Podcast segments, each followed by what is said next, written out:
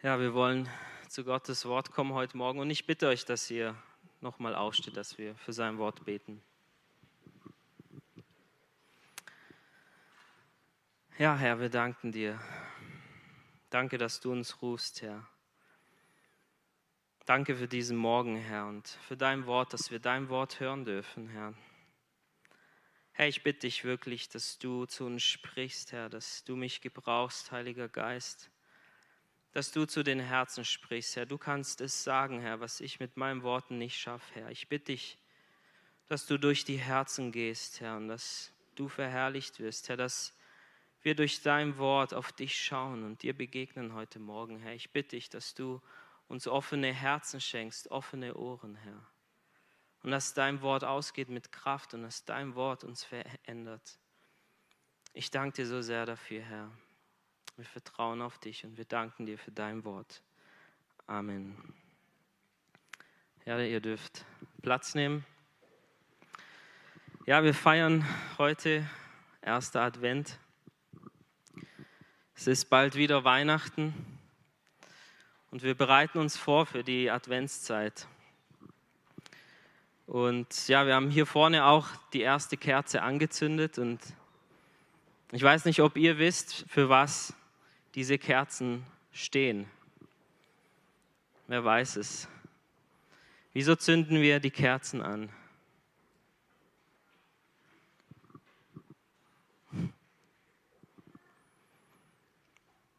Die Kerzen deuten auf Jesus hin, auf das Licht der Welt, auf das Licht, das in die Welt gekommen ist, Jesus Christus. Und es ist leider so, dass es viele nicht wissen. Viele in Deutschland zünden heute die erste Kerze an, doch sie wissen nicht, für was die Kerze steht. Und ich möchte heute über das Licht sprechen, das in die Welt gekommen ist, über das Licht, das wir haben, wenn wir an Jesus glauben. Und es ist ja üblich, dass wir in der Weihnachtszeit über das Licht sprechen, über Jesus sprechen. Aber ich finde, dass es dieses Jahr besonders an Bedeutung gewinnt. Besonders in dieser Zeit, wo wir leben, ist Licht so wichtig. Wir leben in dieser Zeit, wo es so dunkel scheint, wo so viel Dunkelheit herrscht um uns herum. Es ist wie fühlbar, diese Dunkelheit. Es ist wie ein dichter Nebel, der, der spürbar ist. Oder nicht? Geht es euch nicht auch so? Also ich empfinde es sehr stark. Ich denke, wir alle empfinden es. Die Dunkelheit ist sehr stark in dieser Zeit und umso wichtiger ist es, dass da ein Licht ist, das in der Dunkelheit leuchtet. Und ich habe mich so erinnert an, ähm, an die neunte Plage aus dem zweiten Buch Mose, als die ähm, Israeliten in Ägypten waren und versklavt waren Dort wissen wir, wir kennen die Geschichte. Dort hat Gott Plagen geschickt über, über Ägypten, um sein Volk zu befreien. Und dort gibt es eine Plage, die, die sehr, sehr passend ist für unsere Zeit heute. Und ich möchte es kurz lesen. Da steht im, im zweiten Buch Mose 10, ab Vers 21. Da steht neun, die neunte Plage, Finsternis. Da sprach der Herr zu Mose, Strecke deine Hand aus zum Himmel, dass es in Ägypten so finster wird, dass man die Finsternis greifen kann. Und Mose streckte seine Hand aus zum Himmel.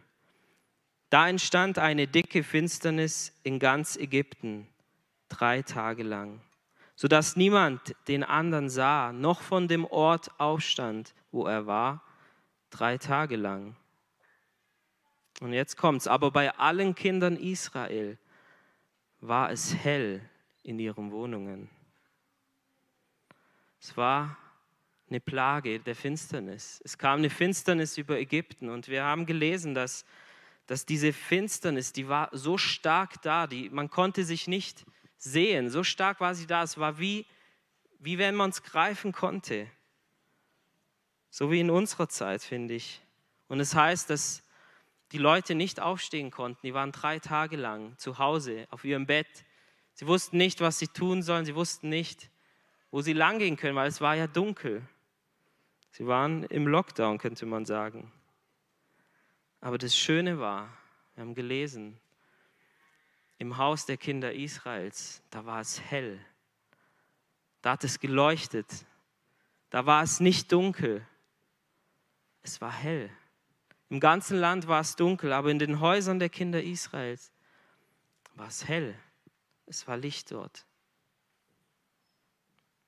Und was für ein schönes Bild, was für ein schönes Bild für uns, oder? Für uns als seine Kinder, wenn es um uns herum dunkel ist, können wir in unseren Häusern Licht haben. Dort kann es hell sein. Und ich habe mich gefragt, warum war es hell? Warum war es dort hell in den Häusern der Israeliten? Und ich habe mich gefragt, wie sieht es bei mir zu Hause aus? Ist es bei mir zu Hause hell? Leuchtet das Licht bei mir zu Hause? Leuchtet es bei dir zu Hause? Oder ist es vielleicht finster, auch bei uns daheim? Aber bevor wir das schnell äh, beantworten, wollen wir uns schauen, wie es denn hell wird bei uns zu Hause. Also was tun wir? Was ist die Antwort darauf? Wie wird es hell auch bei uns? Wie leuchtet das Licht auch bei uns in unserem Haus. Und wir finden die Antwort in Johannes 8, Vers 12. Dort steht Jesus, das Licht der Welt. Wieder einmal redete Jesus zu ihnen und sprach, ich bin das Licht der Welt. Wer mir nachfolgt, der irrt nicht in der Finsternis umher, sondern wird das Licht des Lebens haben. Wer hat das Licht? Wer wird das Licht haben? Was sagt Jesus hier? Er sagt, wer mir nachfolgt, der wird das Licht des Lebens haben. Wenn wir Jesus nachfolgen, dann wird es auch hell sein bei uns zu Hause. Dann wird es leuchten auch bei uns zu Hause. Jesus sagt nicht, wer in die Gemeinde geht regelmäßig, bei dem wird es hell sein. Er sagt auch nicht, es wird bei dem hell sein, der schöne Weihnachtslieder singt. Nicht mal bei denen, die sagen, ja, ich glaube an Gott, weil das sagen viele. Aber auch dann ist es nicht hell in unseren Häusern. Jesus sagt, wer mir nachfolgt, der wird das Licht haben. Bei dem wird es leuchten. Bei dem wird es auch daheim leuchten, wer Jesus nachfolgt. Also wollen wir uns heute Morgen anschauen, was es heißt, ihm nachzufolgen. Und wir wissen als, aus der Bibel, als Jesus seine Jünger rief, um ihm nachzufolgen, da standen diese Männer auf, diese Frauen auf und sie verließen alles. Sie haben alles stehen und liegen lassen, ihr, ihren Beruf, manche ihre Familie, alles, was sie hatten. Sie haben es verlassen, sind aufgestanden und sind mit Jesus gegangen. Und Jesus ist durchs ganze Land gelaufen und die sind ihm hinterher und sind nicht von ihm gewichen, waren die meiste Zeit bei ihm und sind ihm nachgefolgt, egal wo er hingegangen ist. Und sie taten, was, was er sagte. Sie hörten darauf, was er sagte und sie lernten von ihm. Er war ihr Lehrer. Und so wie er auch seine Jünger gerufen hat, vor 2000 Jahren ruft er auch uns. Wir müssen nicht aufstehen und irgend, ja, ihm ähm, hinterherlaufen und durchs Land laufen, das müssen wir nicht. Aber genau so ruft er uns aufzustehen, unser Leben zurückzulassen und ihm nachzufolgen, ihm zu vertrauen. Er verlangt von uns, dass wir unsere Leben ihm komplett überlassen. Dass wir sagen, nicht mein Wille soll geschehen. Jesus, ich gehöre jetzt dir, ich folge dir nach. Nicht mehr das, was ich will, soll in meinem Leben passieren, sondern was du willst.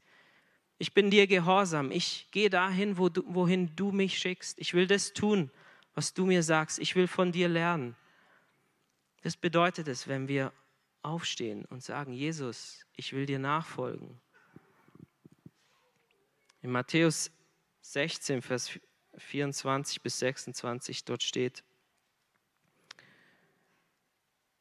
Da sprach Jesus zu seinen Jüngern, will mir jemand nachfolgen, der verleugne sich selbst und nehme sein Kreuz auf sich und folge mir. Denn wer sein Leben retten will, der wird es verlieren. Wer aber sein Leben um meinetwillen verliert, der wird es finden. Was nützt es dem Menschen, wenn er die ganze Welt gewinnt, aber dabei sein Leben verliert? Oder was wird der Mensch als Lösegeld für sein Leben geben? Jesus macht es ganz klar. Er sagt, wenn du mir nachfolgen willst, dann verlierst du dein Leben. Aber du gewinnst dafür ein anderes Leben, dein Leben, dein, du stirbst, dein natürliches oder ja, dein normales Leben, du stirbst und du kommst und folgst mir nach und du gewinnst ein neues Leben. Jesus macht es ganz klar, dass, was es bedeutet, ihm nachzufolgen. Es geht nicht, dass wir so ein bisschen ihm nachfolgen oder so ein bisschen uns entscheiden. Er will, dass wir da uns alles, uns komplett reingeben, wenn wir ihm nachfolgen. Und er sagt auch in einer anderen Stelle, wir sollen die Kosten berechnen, wenn wir ihm nachfolgen. Und er sagt, wenn jemand ein Haus baut, so berechnet er die Kosten und schaut, ob er das Haus auch bezahlen kann. Oder wenn jemand in den Krieg zieht, dann rechnet er erstmal nach, kann er gegen den Feind besiegen. Wenn er viel mehr Soldaten hat als ich, dann muss ich Frieden schließen. Also er, er sagt damit, überlegt es gut, es kostet was. Wenn wir Jesus nachfolgen, es kostet unser Leben. Es kostet, dass wir uns selbst verleugnen, sagt Jesus. Es kostet, dass wir unser Kreuz tragen.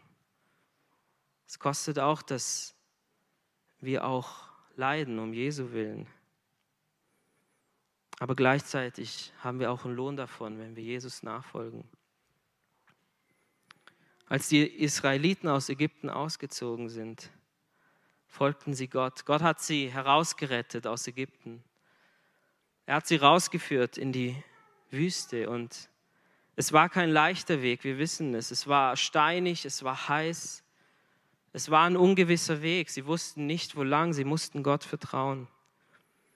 Sie hatten Leid, sie hatten Sorge um ihr Leben, sie hatten Hunger, sie hatten Durst. Sie folgten Gott, so wie wir es auch tun sollen. Aber das Schöne war, Gott war ihr Licht. Gott wohnte bei ihnen und es das heißt, dass tagsüber Gott in der Wolkensäule war und nachts war er bei ihnen in der Feuersäule. Er war ihr Licht, er war da bei ihnen, er hat bei ihnen gewohnt. Sie sind ihm nachgefolgt und er hat als Lohn bei ihnen gewohnt und sie hatten Licht. Sie hatten Licht in der Dunkelheit, sie wussten, wo sie hingehen sollen. Wenn auch wir dieses Licht haben wollen, besonders in dieser Zeit, dann ist es so wichtig, dass wir ihm nachfolgen, von ganzem Herzen. Es reicht nicht mehr aus, dass wir Alltagschristen sind. Es reicht nicht mehr aus, dass Gott an zweiter oder dritter Stelle steht. Er will uns ganz haben. Er will unser ganzes Herz. In der Bibel heißt es auch, wir sollen ihn lieben von ganzem Herzen, mit, mit ganzer Kraft, mit ganzer Seele. Er will, dass wir uns ihm komplett hingeben. Und nur dann, nur so kann sein Licht leuchten. Nur dann, wenn wir Gott ehren, wenn Gott wirklich das Zentrum ist, auch zu uns, bei uns daheim, nur dann leuchtet sein Licht. Wenn Gott Nebensache ist in unserem Leben, dann wird es nicht hell in unserer Wohnung. Und besonders in dieser Zeit, merken wir, wie vergänglich alles ist, wie die Freuden in dieser Welt so, so vergänglich ist. Und wir merken, und ich denke, ihr könnt das bestätigen, wir merken, dass in dieser Zeit, wenn, wenn wir daheim sind und wir uns so richtig freuen in Gott und wir sagen, Gott, du bist mir so wertvoll, Gott, du bist mir alles, ich folge dir nach, dir gehört alles in mir, wie sich da daheim alles verändert und wie die Finsternis weicht und wie das Licht dann hineinkommt. Oder nicht? Ist es nicht so? Wenn wir sagen, Gott, du bist mein Alles. Gott, ich will dir folgen. Jesus, du hast alles für mich gegeben. Ich will dir alles geben. Ich will dich ehren in meinem Zuhause. Ich will dir nah sein in meinem Zuhause. Dann kommt sein Licht. Dann wohnt sein Licht in unserem Zuhause. In Sprüche 13, Vers 9, da steht, das Licht der Gerechten brennt fröhlich. Sein Licht brennt fröhlich. Und es macht uns wirklich froh, wenn wir nah mit Gott leben, wenn wir ganz eng mit ihm leben. Wenn wir sagen, Herr, ich will nicht mehr lauwarm sein, ich möchte wirklich für dich brennen. Ich möchte alles für dich geben, ich möchte für dich leben, dann freuen wir uns, dann freuen wir uns zu Hause. Dann leuchtet sein Licht. Amen. Das ist seine Verheißung für uns. Was bedeutet es noch, ihm nachzufolgen und das Licht zu haben? Wenn wir sein Licht in unseren Häusern haben wollen, dann ist es so wichtig, dass sein Wort in uns ist, dass sein Wort wirklich lebendig wird bei uns daheim. Wir kennen den Vers aus Psalm 119, 105. Dein Wort ist meines Fußes Leuchte und ein Licht, ein Licht auf meinem Weg. Und wir brauchen dieses Licht in dieser Finsternis. Wir müssen wissen, was zu tun ist in dieser Finsternis. Wir brauchen sein Wort, sein Wort, das uns Licht gibt. Und manchmal ist es so, dass die Finsternis von draußen so versucht, unser Haus einzunehmen, unsere Wohnung einzunehmen. Dann brauchen wir sein Wort, dass die Finsternis vertrieben wird. Ich merke das bei mir immer wieder, zum Beispiel mit den Nachrichten. Wenn wir oder wenn ich so längere Zeit Nachrichten lese, dann merke ich, wie, wie diese Finsternis reinkommt, reinkommt in meine Gedanken, in mein Herz und ich bekomme da schon Sorgen. Ich mache mir dann schon Sorgen, bekomme Zukunftsängste und das zieht uns schon runter, oder? Geht es euch auch so, wenn wir in den Nachrichten die ganze Zeit drin sind und es ist so schlimm zu, zu lesen, was gerade passiert. Aber ich merke dann immer wieder, oh, es wird finster in meinen Gedanken, das zieht mich runter, ich brauche sein Licht. Und dann nehme ich Gottes Wort und ich fange an, sein Wort zu lesen. Und ich lese dann dabei, dass Gott bei uns ist bis ans Ende der Zeit. Und die Finsternis geht weg und es kommt Licht rein. Und die Sorgen gehen weg. Und die Sorgen und die Zukunftsängste gehen weg. Oder wenn wir uns finanzielle Sorgen machen vielleicht und wir denken, wie können wir in dieser Zeit, was kommt da auf uns zu, wie können wir die Schulden bezahlen? Werden wir als Familie immer alles haben? Das ist auch so eine Finsternis. Früher haben wir nicht so viel nachgedacht, vielleicht über die Zukunft. Alles war selbstverständlich, dass es uns gut geht, aber jetzt kommt diese Finsternis in unser Haus vielleicht manchmal rein. Und wir denken, oh je, wie wird es? Wie wird es? Aber auch da brauchen wir das Licht seines Wortes. Und dann lesen wir, dass wir uns keine Sorgen machen müssen, weil er unser Vater ist, der für uns sorgt. Und diese Finsternis geht weg und wir werden frei von dieser Finsternis. Auch Schuldgefühle können Finsternis sein. Vielleicht plagen dich Schuldgefühle. Ich denke, wir kennen das alle. Wir hatten das schon alle. Und vielleicht bist du gerade in einer Zeit, wo du Schuldgefühle ist und der Satan kommt und er klagt dich an und sagt dir, du bist schuldig. Das, was du getan hast, das kann dir niemand vergeben. Das ist auch eine Finsternis, eine tiefe Finsternis in vielen. Aber auch da ist Gottes Wort, das Licht bringt. Sein Wort sagt, dass unser Schuldschein zerrissen wurde, als Jesus gestorben ist. Und wenn wir das lesen und das glauben, dann verändert sich was in uns. Dann geht die Finsternis und, das, und die Licht kommt, das Licht kommt hinein. Vielleicht ist die Finsternis bei dir auch schlechter Einfluss von Menschen. Vielleicht sind es Worte von Menschen, die wirklich dich runterdrücken, dich schlecht beeinflussen. Auch das kann eine Finsternis sein. Und auch da brauchen wir Gottes Wort, das uns Licht bringt. Sein Wort, das rein ist, das wahr ist und unsere Gedanken gut beeinflusst. Und wenn wir das so in uns haben, wir in seinem Wort sind, sein Wort in uns bewegen, dann kommt Licht, dann kommt Licht in uns hinein. In Kolosser 3, Vers 16, da steht, lasst das Wort Christi reichlich unter euch wohnen. Sein Wort muss in uns wohnen, bei uns wohnen, bei uns zu Hause wohnen. Es reicht nicht, am Abend fünf Minuten die Bibel zu lesen. Das reicht nicht, um die dicke Finsternis, die, um uns, die uns umgibt, zu verdrängen. Das reicht nicht. Das Wort Gottes muss uns begleiten, den ganzen Tag immer wieder an sein Wort denken, über sein Wort nachsinnen, uns daheim zu ermutigen, mit seinem Wort uns Mut zu sprechen. erst dann hat es einen Einfluss, erst dann leuchtet dieses Licht. Als die, die Engel den Hirten begegneten, als Jesus geboren ist, kamen sie auf dem Feld zu ihnen und sie sagten ihnen, dass der Retter geboren ist, dass der Messias gekommen ist, der Retter der Welt ist da. Und sie haben den Hirten alles erzählt und sie sagten, dies ist das Zeichen, das ihr ähm, sehen werdet. Ihr werdet ein Kind finden in der Krippe.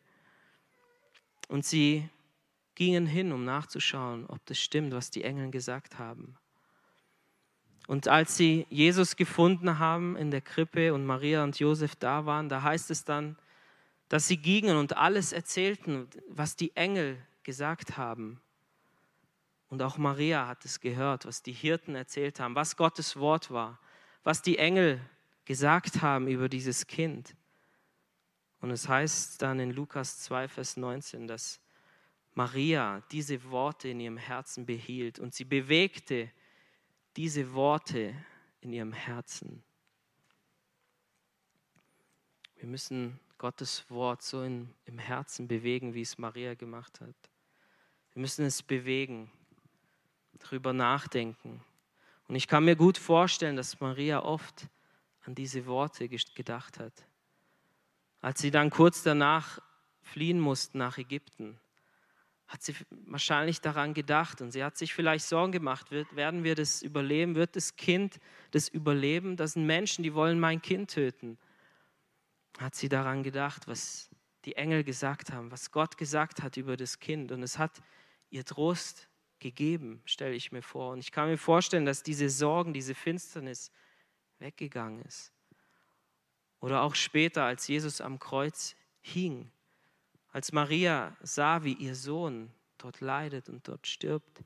Vielleicht war sie verzweifelt, vielleicht kam Zweifel auf. Ist es wirklich wahr, was über meinen Sohn gesagt wurde? Ist es wirklich wahr? Jetzt stirbt er. Wie soll es weitergehen? Und vielleicht hat sie auch an diese Worte gedacht und hat gedacht, Gott, du hast aber gesagt, dein Wort sagt, dass er der Retter der Welt ist, dass er das Licht der Welt ist. Tu du deinen Willen. Und ich kann mir vorstellen, wie das sie getröstet hat in dieser schweren Zeit. Und genau so brauchen wir sein Wort. Ich weiß, wir wissen das alles, aber es ist immer wieder, dass wir uns das vor Augen führen und verstehen, wir brauchen sein Wort so arg. Wir brauchen sein Wort so arg in dieser Finsternis, dass wir nicht eingenommen werden von ihr, sondern Licht haben. Sein Wort ist uns Licht. Und das nächste ist das Gebet.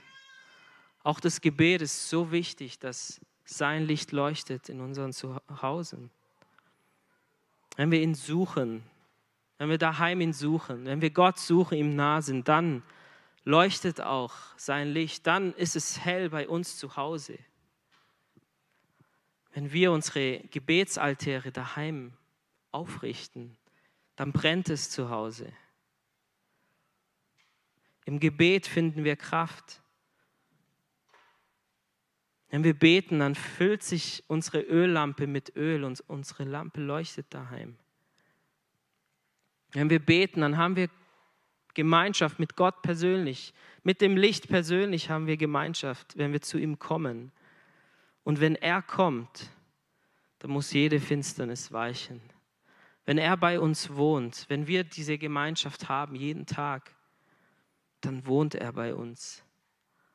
Und das ist auch etwas, glaube ich, was wir alle merken in dieser Zeit. Wir haben uns auch daheim aufgemacht und wir haben gesagt, boah, wir müssen wirklich mehr beten. Wir müssen Gott suchen in dieser Zeit. Die, die Dunkelheit ist so stark. Die Dunkelheit will reinkommen, wenn wir nicht diese Gemeinschaft suchen. Wenn wir nicht Gott suchen, dann nimmt auch uns diese Dunkelheit ein. Wir kennen die Geschichte von Paulus und Silas als sie im Gefängnis sind. Sie predigten Jesus und sie wurden deshalb gefangen genommen, wurden bestraft und sie kamen ins Gefängnis. Äh, nachzulesen, Apostelgeschichte 16. Und das heißt, sie wurden ins innerste Gefängnis gesperrt. Und sie wurden gefesselt. Und es war dunkel, es war mitten in der Nacht. Es war wirklich eine Dunkelheit um sie herum. Sie wussten nicht, was aus ihnen werden wird. Werden sie den morgigen Tag überleben? Das wussten sie nicht. Sie machten sich sicher auch Sorgen oder ja, sie wussten nicht, wie es weitergeht. Aber was taten sie? Was taten Paulus und Silas dort in der Dunkelheit, dort im Gefängnis? Jammerten sie? Heulten sie? Haben sie geweint? Haben sie gesagt, oh je, was wird aus uns werden? Wir werden alle sterben. Es ist so schlimm, es ist so schrecklich. Nein, sie beteten. Es heißt dort, dass sie um Mitternacht beteten. Sie beteten Gott an und sie sangen Gott Loblieder. Und um Mitternacht geschah plötzlich ein Erdbeben. Und die Grundfeste wurden erschüttert im Gefängnis und die Türen sprangen auf und die Fesseln sind abgefallen von allen Gefangenen. Und das alles, weil sie dort in dieser Dunkelheit gebetet haben, weil sie Gott gelobt haben. Licht kam herein, weil sie dort gebetet haben. Aber nicht nur das, wir wissen, dass dann der Kerkermeister kam und er hat gesehen, alle Gefangenen sind frei und er wollte sich selbst das Leben nehmen, weil er so verzweifelt war und Sorge hatte um sein Leben, dass er bestraft wird deswegen. Aber Paulus sagt, nein, töte dich nicht selbst. Wir sind alle hier. Und der Kerkermeister fiel hin auf die Knie und er übergab sein Leben Jesus, er und seine ganze Familie. Weil Paulus und Silas dort gebetet haben, hat dieser Kerkermeister dieses Licht erlebt kam er von der Finsternis ins Licht. Weil sie dort Gott gelobt haben in der Finsternis, hat Gott sie dort befreit. Und ich habe gedacht, was für ein schönes Bild für uns, wenn wir das auch so tun in dieser Finsternis, in der wir leben. Wenn wir daheim sind und Gott loben, wenn wir daheim sind und Gott danken, egal was um uns herum passiert, wenn wir unsere Gebetsaltäre daheim aufbauen und wir kommen mit unseren Kindern, mit unseren Ehepartnern und einfach sagen, Gott, wir beten dich an, wir loben dich, wir danken dir, du hast so viel Gutes gemacht. Egal wie schwer es um uns ist, du wirst uns helfen, wir vertrauen auf dich. Da passiert was daheim. Wenn wir das tun, dann verändert sich was daheim. Dann kommt sein Licht hinein und alle Dunkelheit, alle Dunkelheit muss gehen. Amen. Wie schön ist es, wenn wir dieses Licht suchen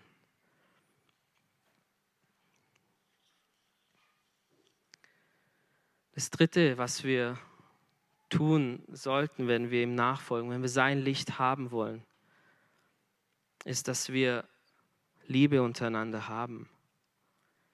Diese Liebe, wenn wir diese Liebe, diese echte Liebe, die Agape-Liebe daheim haben oder hier in der Gemeinde haben, dann leuchtet sein Licht. Und es beginnt zu Hause, es geht dann weiter in die Gemeinde und dann auch hinaus in die Welt. Liebe bedeutet, dass wir den anderen annehmen, so wie er ist. Liebe bedeutet, nicht die Fehler des anderen zu sehen, sondern das Gute zu sehen im anderen, ihn zu lieben, trotz seine, seiner Fehler. Und es gilt auch für uns zu Hause. Liebe Männer, wie, wie seht ihr eure Frauen an? Seht ihr nur das Schlechte in ihnen, das, was sie falsch machen? Oder seht ihr auf das Gute? Wir haben die Wahl. Aber lasst uns lieben, lasst uns unsere Frauen lieben und das Gute in ihnen sehen, nicht auf die Fehler. Und das Gleiche gilt auch für die Frauen. Siehst du nur die Fehler bei deinem Mann oder siehst du auf das Gute? Auch hier hast du die Wahl. Und wenn wir nur die Fehler sehen, dann ist Streit und Zank vorprogrammiert. Aber die göttliche Liebe sagt uns, dass wir das Gute sehen sollen. Es heißt ja in 1. Korinther 13, die Liebe rechnet das Böse nicht zu. Wir machen alle Fehler. Wir sind alle nicht perfekt. Judith könnte euch ein Buch schreiben über meine Fehler. Und das könnten wir alle. Aber die Liebe rechnet das Böse nicht zu. Die Liebe lässt sich nicht erbittern. Die Bitterkeit ist wie Gift, es ist pures Gift in einer Ehe. Wenn wir nicht vergeben wollen, wenn wir Bitterkeit zulassen, dann ist keine Liebe daheim, dann leuchtet sein Licht nicht daheim.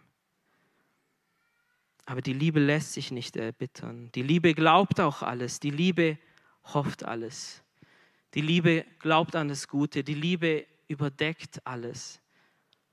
Und es ist so wichtig, dass wir daheim so leben mit unseren Kindern, mit unseren Ehepartnern.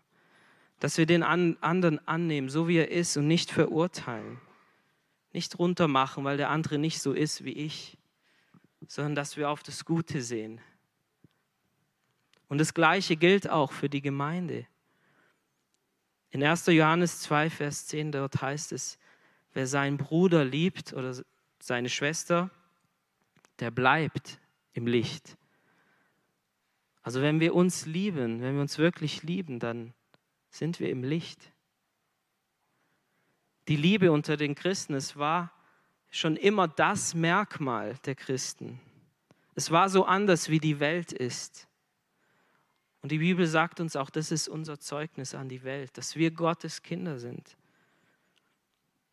Jesus sagt in Johannes 13, Vers 34 und 35, ein neues Gebot gebe ich euch, dass ihr einander lieben sollt, damit, wie ich euch geliebt habe, auch ihr einander liebt. Daran wird jedermann erkennen, dass ihr meine Jünger seid, wenn ihr Liebe untereinander habt. Und ich weiß, wir sagen alle dazu Ja und Amen. Es ist so schön. Aber es gibt doch besonders in dieser Zeit viele Kämpfe und Streitereien in den Gemeinden. Und man hört immer wieder davon und man merkt, wie die Finsternis auch in die Gemeinde hineinzieht. Und da müssen wir aufpassen. Auch in Gemeinden gibt es Streit, auch über Corona. Die einen sind für die Maßnahmen, die anderen dagegen. Die anderen sind für die Maske, die anderen dagegen. Die einen sind für die Impfung, die anderen dagegen. Und so entsteht Streit. Und der eine verurteilt den anderen. Aber das soll hier nicht so sein. Das macht die Welt draußen. Das sollen wir nicht so tun. Wir müssen anders sein. In, bei uns muss eine echte Liebe sein, wo wir unseren Bruder lieben, unsere Schwester lieben, wo wir einander annehmen, so wie der andere ist und nicht verurteilen. Wenn wir das tun, dann freut sich der Satan. Der lacht sich ins Fäustchen. Der, der ist richtig froh, wenn Gemeinden so ja, Streit haben und sich spalten. Und es passiert, gerade jetzt in dieser Zeit. Aber das möchte Jesus nicht so bei uns haben. Lasst uns wirklich eine echte, aufrichtige Liebe haben. Dann wird sein Licht auch leuchten hier in der Gemeinde. Dann wird das Licht, das wir haben, auch hinausgehen in die Welt. Und dieses Licht braucht diese Welt, gerade jetzt. Wenn wir das Licht nicht bringen, dann bringt es niemand. Lasst uns so in dieser Liebe sein, dass wir Licht sind. Auch draußen kämpfen die Menschen gegeneinander. Wir wollen aber nicht so sein. Wir wollen nicht die Menschen verurteilen. Wir wollen sie zu Jesus bringen, dass sie das Licht finden. Aber auch wir müssen im Licht leben. Ich bitte euch, dass wir gemeinsam aufstehen. Das Lobpreisteam kann vorkommen. Mein Gebet für heute ist wirklich, dass wir die Zeit erkennen, in der wir leben und dass wir, so wie wir gelesen haben am Anfang, wie die Israeliten im Licht waren, wie, wie es bei ihnen daheim hell war, dass es auch bei uns hell ist. Wir werden nicht durch die Zeit gehen können, wenn es nicht hell ist bei uns daheim. Gott hat immer wieder zu uns gesprochen, zur Gemeinde, dass wir uns ihm nahen sollen, dass wir in seinem Licht leben sollen. Lasst uns das tun. Es ist so wichtig in dieser Zeit. Deswegen folge ihm nach. Vielleicht bist du hier und du hast dich noch nicht klar entschieden für ihn. Spiel nicht mit ihm rum. Sei nicht mit einem Fuß in der Welt und mit dem anderen Fuß bei Gott. Entscheide dich, ihm dein ganzes Leben zu geben. Alles, was du bist, alles, was du hast. Vertrau ihm dein Leben an. Such ihn im, im Wort. Such ihn im Gebet. Richtet die Gebetsaltäre daheim auf und lasst uns Gott suchen. Dann kommt Freude in unser Haus. Da kommt Gott in unser Haus. So können wir bestehen in dieser Zeit. Und lasst uns einander lieben. Lasst uns daheim anfangen, einander zu lieben, anzunehmen und auch hier in der Gemeinde, dass die Welt dieses Licht erkennt. Die Welt braucht dieses Licht so stark. Lasst uns beten. Herr Jesus, ich danke dir, Herr, dass du das Licht der Welt bist. Danke, Herr Jesus, für dein Wort, Herr.